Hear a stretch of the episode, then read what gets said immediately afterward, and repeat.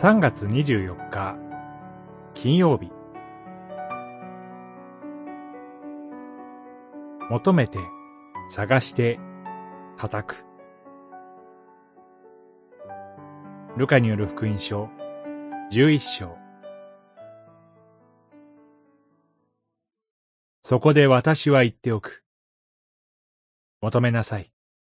そうすれば与えられる。探しなさい。そうすれば見つかる。門を叩きなさい。そうすれば開かれる。十一章、九節。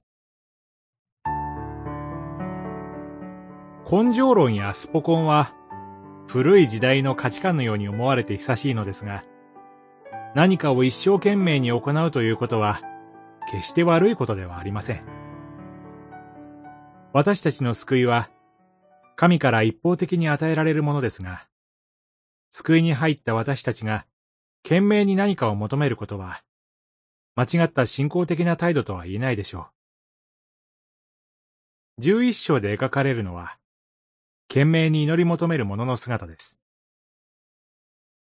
この人の家に友達が来ました。夜中です。家には何もなかったのでしょう。友達は近所の友人のところに行き、パンを三つ貸してほしいと頼みます。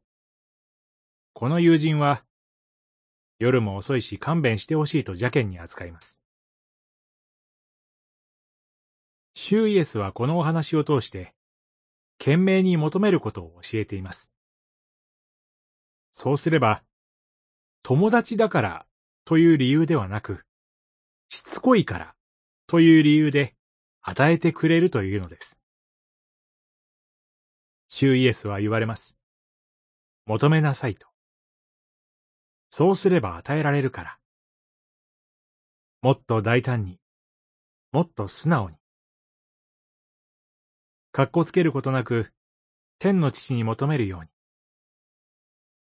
その時、父は良いものを与えてくださる。天の父が与えてくださる良いもの。それは精霊です。それは、神の御心を分からせていただくことです。ヨハネによる福音書14章26節